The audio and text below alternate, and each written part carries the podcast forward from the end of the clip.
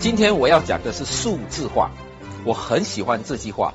科技始终来自于人性，安利是人的事业，数字化不会改变我们经营安利事业的初衷和理由，帮助人们过更好的生活。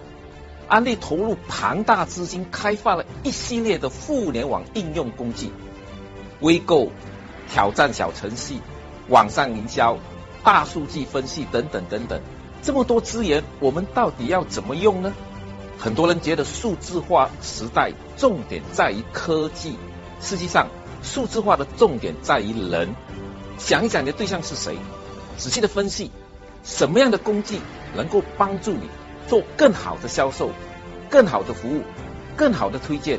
理解这一点，你才能知道自己要专注使用哪些工具。顺应时代。拥抱挑战，勇于创新是成冠人应该具备的企业家精神。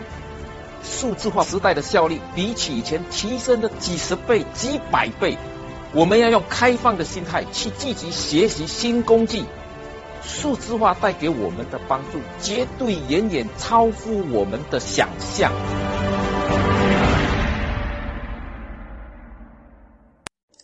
亲爱的朋友，您好。很高兴你能听到这一段声音。我是从事数字化案例的网上创业教练，一部手机、一台电脑，足不出户，不用东奔西跑，没有开支就能住家创业。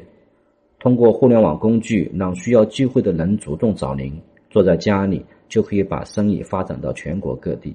很多宝妈利用带娃的时间，很多的上班族。利用业余时间在互联网上从事三到六个月也能月入过万，并且时间越长收入越高。今天二十五年的安利影响了社交电商的新时代，机会不容错过。了解你不会损失什么，拒绝了解就会错失一次改变命运的机会。欢迎加主播的微信：二九零零九三二七八幺，二九零零九三二七八幺。详细的交流和考察。